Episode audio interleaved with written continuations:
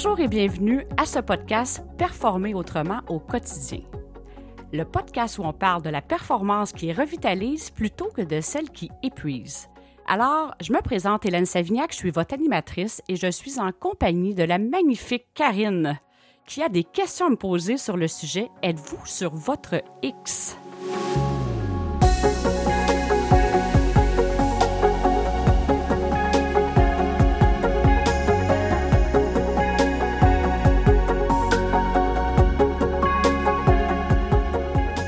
Alors, Karine, comment ça va? Ben écoute, la magnifique Karine, ça va très bien, merci. Ah, ça part bien l'épisode, ça hein? part bien. Toi, comment tu vas? Ben, je vais super bien aussi, puis merci de, merci de demander. Alors, ce, ce projet-là, on est déjà rendu à quelques épisodes et puis euh, j'ai vraiment beaucoup de plaisir, hein? Puis, je, je dois dire quelque chose, ça me sort un peu de ma zone de confort, hein? C'est un autre média, les podcasts, mais j'adore ça. La Alors, euh, fluidité s'installe en plus. Oui, alors, ben, merci d'être là. Merci beaucoup d'être là. Alors écoute, ben euh, allons-y, hein, l'épisode Êtes-vous sur votre X? Euh, c'est quelque chose qu'on entend quand même euh, assez souvent comme expression. Mais j'ai envie que tu y ailles avec ton interprétation. Qu'est-ce que c'est pour toi? Qu'est-ce que ça veut dire être sur notre X? Ben, merci beaucoup de poser la question. Puis, effectivement, on sur le X, on en entend parler. Je pourrais dire qu'il y a différents synonymes. C'est vraiment, bon, de se sentir à la bonne place, de sentir qu'on utilise notre talent. On peut parler aussi d'être dans notre unicité. Hein? C'est souvent un vocabulaire que je vais utiliser ou je l'ai peut-être déjà utilisé dans certains épisodes, d'être dans son unicité. Mais euh, j'aime beaucoup une des définitions qui a été, euh, c'est vraiment de sentir qu'on est à la bonne place, qu'on maîtrise ce qu'on fait, puis que la- l'activité qu'on fait nous donne de l'énergie, puis elle met en valeur nos talents. Alors, euh, la question que j'ai pour les gens qui nous écoutent, est-ce que c'est votre cas d'être sur votre X? Si c'est pas le cas, c'est pas grave. c'est magnifique, c'est justement ça. On va en jaser aujourd'hui. Puis, la première étape d'un changement, c'est la prise de conscience. Alors, c'est vraiment, euh, ultimement, qu'est-ce qu'on va jaser aujourd'hui? Alors, c'est ma définition d'être sur le X. Et puis, c'est. euh, ben, ça fait tellement une différence dans la vie d'être sur le X, mais on va, euh, on va en jaser un petit peu plus. Mais comme tu dis, c'est pas tout le monde qui est, qui est sur son X nécessairement, puis euh, c'est pas grave. Mais qu'est-ce qui pourra faire en sorte, qu'est-ce qui pourrait nous éloigner de notre X, justement? Ce que j'ai le, le plus souvent observé, euh, qui va nous éloigner d'être dans cette zone-là, puis c'est une zone aussi que je vais appeler la zone d'efficacité, d'autonomie puis de plaisir. Alors, si c'est vraiment là, c'est tous des synonymes, mais qu'est-ce qui va nous, euh, nous éloigner de notre X? Ce que j'ai le plus souvent observé, c'est le besoin de plaire. Puis on est-tu d'accord que, que ce soit dans le monde des affaires, dans notre vie privée, on connaît tous des gens qui sont dans le besoin de plaire. Des fois, ça a été notre propre cas. Puis ça m'est arrivé, moi aussi, des fois que, ah oui, hein, Ça paraît pas, là, mais je lève ma main. ben, si tu fais bien de le dire, hein, ça serait plus difficile à voir. Alors, puis je pense qu'on a tous déjà vécu ça de, de, de, de faire des choses euh, dans le désir de plaire. Puis là, c'est sûr que quand on arrive dans des choix professionnels, ça a tout un impact. Et c'est souvent pour cette raison-là qu'on va s'éloigner du X. Alors, je vais donner des exemples concrets. Un exemple peut-être auquel on va, vous le vivez peut-être ou que plusieurs vont pouvoir penser à des gens. Quelqu'un qui, dans son talent naturel, a plus un profil artistique et qui, là, va arriver pour faire un choix de carrière et va parfois s'éloigner de ce X-là, de qu'est-ce qu'il fait vraiment vibrer pour faire plaisir, par exemple, à ses parents. Puis là, là, je suis en train d'envoyer le blâme aux parents. Souvent, les gens, quand, tu sais, nos parents, ils veulent souvent le, mieux pour nous. Et des fois, il peut y avoir certaines croyances de dire, ouais, hein, les artistes euh, ont de la difficulté à gagner leur vie, tout ça. Alors, les gens, des fois, ça va les insécuriser. Mais cet exemple- exemple-là concret, la personne, qu'est-ce qui la fait vibrer, c'est le côté artistique et va faire le choix pour plaire, exemple, à son environnement, d'aller dans un métier beaucoup plus traditionnel. Ça peut être euh, d'être avocat, ça peut être d'être médecin ou de prendre un métier, tout autre métier qui va être plus traditionnel, quand dans le fond de son cœur, c'est pas, c'est pas ça vraiment qui inspire la personne. Donc, le besoin de plaire euh, va s'exprimer de cette façon-là. Quelqu'un, par exemple, qui est en cours d'emploi, va se faire présenter une promotion et pour peut-être plaire à son conjoint, à sa conjointe, pour peut-être aussi plaire à son patron qui lui partage tellement que c'est je te vois tellement là et tout ça. Donc va des fois va savoir parce qu'on sait toujours dans notre petite voix que si c'est fait pour nous ou pas. Puis il y a des fois on va passer par-dessus ça pour plaire puis pour aussi penser satisfaire les attentes qu'on perçoit que les gens de nous. Hein? Alors, des fois, c'est dans ce cadre-là qu'on va prendre des décisions et on va des fois s'éloigner de notre X, de qu'est-ce qu'on aime vraiment, puis qu'est-ce qui met en valeur nos talents. Hein? Parce qu'un talent, c'est quelque chose qu'on a de naturel. Donc, c'est de plaire aux autres, aux gens qui nous entourent de près, mais plaire à la société. Exemple, euh, euh, quelqu'un qui va avoir un poste plus dans les opérations, puis qui aime ça, tout ça, puis qui se fait offrir un poste de direction, mais qui a vraiment pas le goût, mais qu'au fond, hey, un poste de direction, je peux pas refuser ça. Bien, exactement. Des fois, ça va être pour le prestige. On se fait une image que, justement, un poste de direction, c'est vrai que ça peut être perçu socialement d'une autre façon, mais c'est ça, c'est une façon de plaire aussi, hein? Fait qu'on est motivé par le prestige, puis des fois, après ça, le quotidien, c'est pas ça du tout qui nous rend, euh, qui nous rend heureux, là. Et une autre des raisons que je vois aussi, souvent, c'est de ne pas être conscient de notre unicité, de ne pas être conscient de nos talents comme talents. Ça a l'air bizarre de dire ça, mais ça m'est arrivé souvent de, rencontrer des gens qui ne se connaissaient pas nécessairement vraiment bien. Puis c'est là que je parlais des fois de la performance dans l'effort c'est tellement valorisé l'effort, tu dois travailler fort pour réussir, que quand c'est facile pour nous, on a des fois tendance à penser que soit que ça n'a pas de valeur ou que ça va être facile pour tout le monde. Alors, il y a aussi ça de ne pas être conscient de dans quoi on est unique. Et ça, des fois, c'est pas pour mal faire. On s'y est pas arrêté nécessairement, puis de ne pas prendre conscience de nos talents naturels comme tels, ça peut aussi nous éloigner tout simplement de notre X. Et un troisième élément que je vais ajouter par rapport à ça, c'est le besoin de comparaison. Je veux dire, on a tous les indicateurs, là, je ne sais pas si tu es d'accord avec moi, mais avec qu'est-ce qu'on voit dans, dans les médias, dans toute l'information, on a toutes les raisons du monde de vouloir se comparer. Alors ça, quand on embarque dans le cercle de la comparaison, on peut vraiment s'éloigner de notre X là, parce que quand on commence à se comparer, ben, il y a toujours mieux, il y a toujours moins bien. Fait, puis finalement, à un moment donné, quand on va être le meilleur dans quelque chose, on va finir toujours par frapper son nœud. Mais quand on veut être unique dans quelque chose, la comparaison, elle, plus, prend plus aucune valeur, elle prend plus aucun sens, elle n'a plus d'impact sur nous, en fait. Là. Fait que c'est souvent ça quand on se compare, bien, puis je, vais faire référence à moi dans. Ça va faire bientôt 20 ans, hein, ça ne me réjouit pas de dire ça, ça va faire bientôt 20 ans que j'assiste des entrepreneurs euh, au quotidien. Et puis là, euh, je veux dire, dans des que ce soit des livres de management, des formations, il y en, a plein, là. Il y a plein, plein, plein de, je veux dire, de philosophie, d'approche, d'outils. Puis là, c'est large, là, le management. Là, ça va du recrutement, l'intégration, euh, au leadership. C'est comme, il y a plein de choses. Et c'était tellement facile de me comparer, de dire, ah oui, c'est vrai, telle affaire, je ne le sais pas. Euh, telle chose, ah oui, ça me prendrait ça. Euh, et ça finissait plus, là. Alors, c'est vraiment, c'est là des fois que on, a, on est, je veux dire, je vais le dire comme ça, là, on est comme complet et parfait tel que l'on est. On a déjà des talents qui sont innés en nous, puis on cherche souvent à vouloir plus. C'est ça aussi la quête de performance du plus. C'est comme s'il nous manque toujours quelque chose pour être mieux. Mais quand on est sur son X, c'est beaucoup plus fluide de développer ça. Fait que pour répondre à la question, c'est vraiment trois éléments. Le désir de plaire, le besoin de comparaison et souvent la manque, le manque de conscience de, de qui on est vraiment, puis dans quoi on est, on est unique, puis qu'on a du talent. Wow, ça fait tellement de sens. ça te parle, hein? Ah ouais, puis la comparaison, c'est tellement facile, en fait, là, de, de tomber là-dedans. OK, on a besoin de pistes maintenant pour nous aider à découvrir notre X.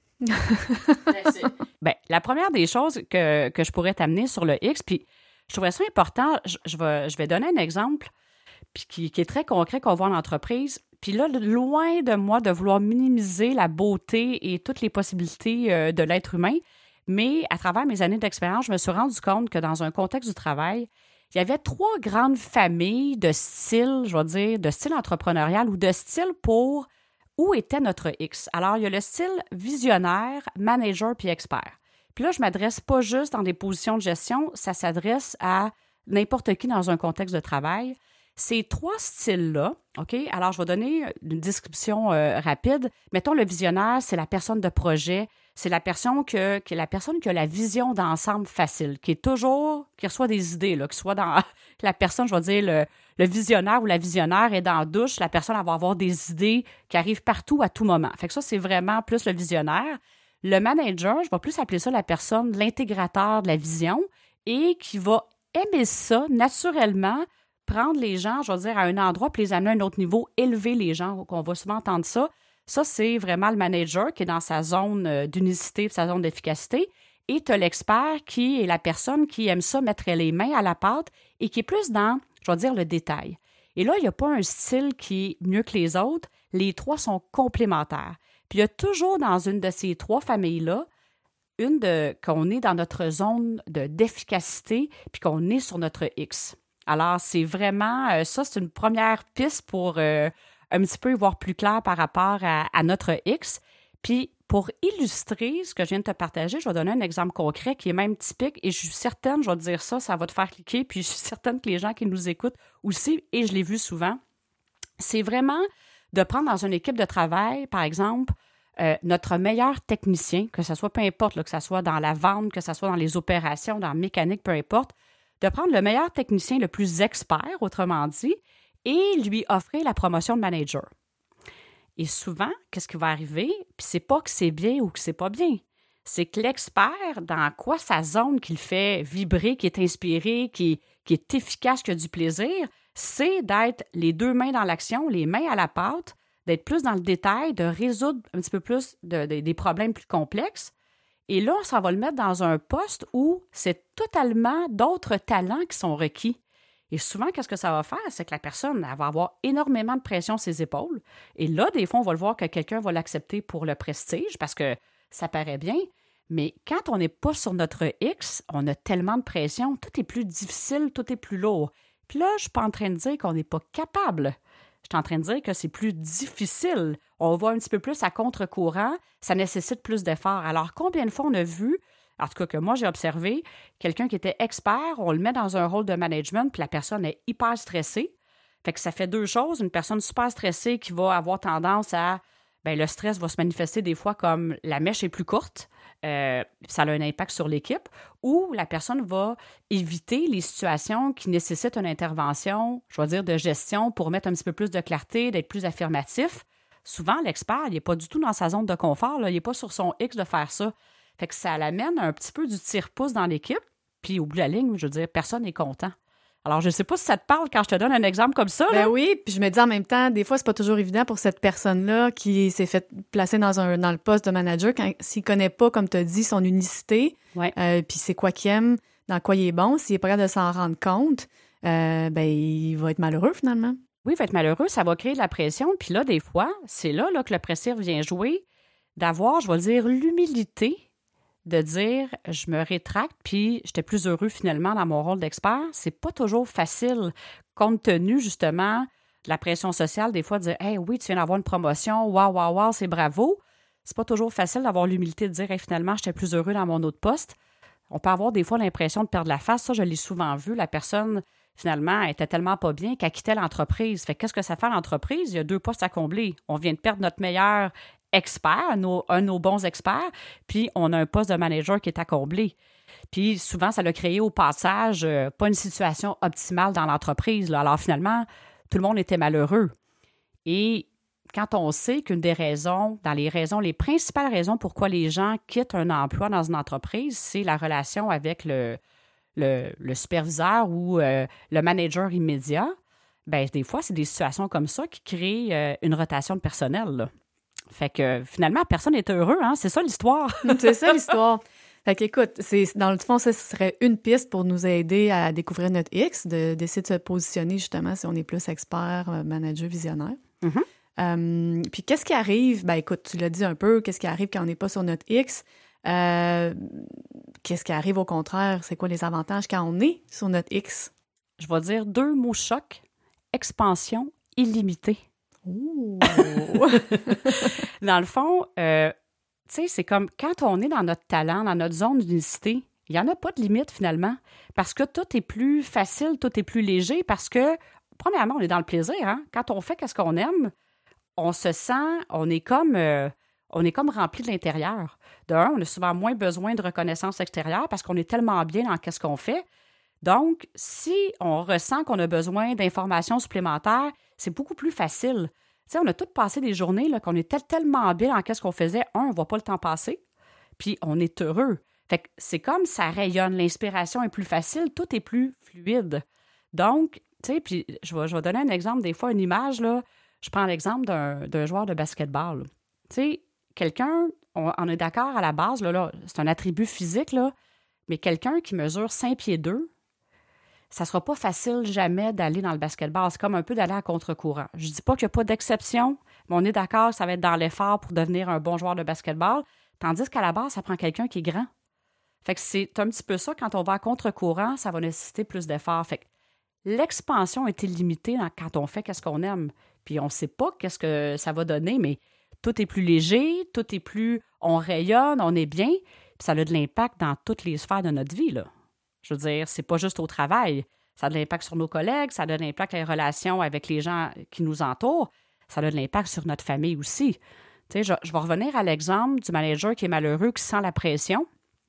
Mais c'est pas vrai que tu arrives chez toi, puis tu peux mettre tant que ça la switch à off, puis tout est beau. C'est peut-être possible de le faire à un certain moment, mais quand euh, on est tellement malheureux, ça a de l'impact aussi dans la sphère euh, personnelle, dans notre vie privée, avec les amis. On va être plus épuisé, c'est de la lourdeur, puis finalement, ça, ça a un impact là, partout. C'est sûr. La patience est moins là, peut-être même la joie de vivre. Euh, c'est ça, c'est ça que ça va faire une différence.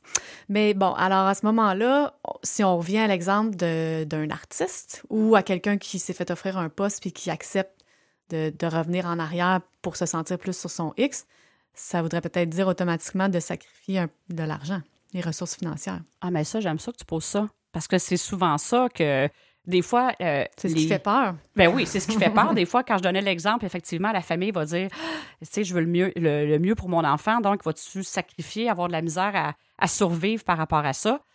OK, je vais dire temporairement, ça se peut que la réponse, ça soit oui. Mais la différence quand on est sur notre X, c'est comme la prospérité financière va découler de notre connexion, qu'on est tellement dans la joie qu'on aime qu'est-ce qu'on fait, ça va attirer des clients, ça va attirer les gens à nous écouter, ils vont le ressentir et c'est comme la conséquence de ça. Mais concrètement parlant, quelqu'un va dire Ouais, mais bon. Ça tombe pas du ciel. ça tombe pas du ciel. Ça se peut temporairement qu'il y ait une transition qui va faire en sorte, je vais donner un exemple, quelqu'un gagne un super bon salaire dans, dans son travail, mais n'aime pas ce qu'il fait ça se peut dire Ah, mais peut-être que pour me réaligner dans qu'est-ce que j'aime réellement faire, j'ai une formation à aller chercher, il y a du temps à investir, il y a peut-être un investissement à faire temporairement pour pouvoir aller justement dans l'expansion illimitée par la suite. Ça peut être une formation, ça peut être un, un réalignement de carrière, ça peut être prendre un moment puis dire OK, là, j'ai peut-être un petit peu moins d'expérience, puis oui, c'est possible que temporairement, il y a un certain sacrifice à faire, mais oui, c'est un coût, mais j'ai envie de poser une question c'est quoi les coûts aussi d'être malheureux? Les coûts sur sa santé, les coûts sur ses relations et les coûts de son bien-être en général. J'ai pas la réponse avec un chiffre concret, mais juste poser la question, je pense que c'est d'y répondre en même temps. Donc, puis je dis ça, puis ça se peut aussi qu'il n'y ait pas de sacrifice financier.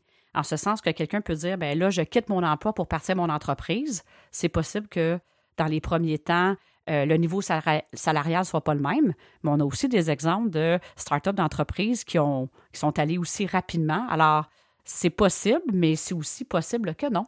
Ça ne veut pas dire que c'est ça, mais comme je disais, je pense que la question, euh, c'est quoi les coûts de ne pas être sur son X, euh, tant qu'à moi, sont, sont encore plus importants. C'est sûr. Puis je suis sûre qu'il y a des gens qui nous écoutent à qui ça doit parler, puis qui doivent être un petit peu on the edge, tu sais, de dire, ouais, je suis pas super heureux, j'aimerais faire autre chose, mais j'ose pas me lancer, je suis pas game, là, tu sais. Ça serait quoi une bonne première étape? En fait, il y a deux choses que je vais dire là-dessus. Et là, présentement, dans le contexte actuel qu'on vit depuis un an, oui, il y a des secteurs d'activité que c'est plus difficile. Il y a des types d'emplois qui, je vais dire, qui vont être moins populaires, mais en même temps, il y a plein d'opportunités de faire les choses différemment actuellement par rapport à des nouveaux styles d'entreprise, des nouveaux modèles d'affaires qui vont être disponibles. Alors, il y a plein d'opportunités euh, à, cet égard-là. Mais euh, ce que j'avais envie de partager pour les gens qui nous écoutent et puis que ça leur parle, ça résonne en eux, de dire Hey, j'aimerais ça savoir euh, c'est quoi mon style finalement pour m'aligner. Ben, en fait, ça me fait plaisir d'offrir. Il y a un outil qui existe, le quiz de la trilogie entrepreneuriale, qui est là pour assister les gens à découvrir leur style. Alors, pour ceux que ça interpelle, on vous invite en fait à nous écrire sur les différentes plateformes. On a le choix par YouTube, sur les plateformes aussi. Euh, sur les différentes plateformes de nous écrire. Les coordonnées sont dans le descriptif de l'épisode et on va vous partager un lien qui vous allez pouvoir remplir le quiz qui va vous assister à découvrir votre style entrepreneurial et c'est accompagné d'un workbook pour euh, décrire les différents styles, c'est quoi, les trois styles, visionnaire, manager, expert, avec certaines questions à réfléchir pour vraiment euh, vous assister à voir plus clair dans tout ça. Alors, pour ceux que ça interpelle, ça va être disponible. Écrivez-nous et on va vous faire partager un lien. C'est tout à fait gratuit, bien sûr. C'est offert gracieusement et de bon cœur pour euh, vous assister à voir plus clair là-dedans. Oui, parce qu'en fait, c'est un outil de Synaction Expansion hein, qui a été créé par, par toi, Hélène, et euh, je pense que le plus simple, on va partager même l'adresse courriel euh, de Synaction Expansion. Peut-être ça va être de cette façon-là qu'on va pouvoir envoyer le lien aux gens qui seraient intéressés à, faire le quiz. Mais écoute, c'est une bonne idée. Puis c'est vrai, je pense que depuis le début du podcast, on n'a jamais fait mention que, dans le fond, je suis euh, moi-même entrepreneur et je suis fondatrice de Synaction Expansion, qui est une entreprise qui assiste les entrepreneurs à mettre l'humain au cœur de chaque projet. Alors, on peut ressentir aussi qu'à l'intérieur de ce podcast-là, euh, ça va dans le même sens, mais euh, merci de le mentionner. Alors oui, c'est un outil de Synaction Expansion, puis euh, c'est vraiment fait à partir de mes 20 années d'expérience à assister justement des entrepreneurs et des membres de l'équipe. Et puis, ça, ça, donne une bonne, une bonne piste justement pour y voir un petit peu plus clair dans tout ça. Puis, ça me fait vraiment vrai plaisir de le partager. Alors oui, on va partager euh, l'adresse courriel euh, de Synaction Expansion pour que les gens puissent nous écrire. Parfait, ça.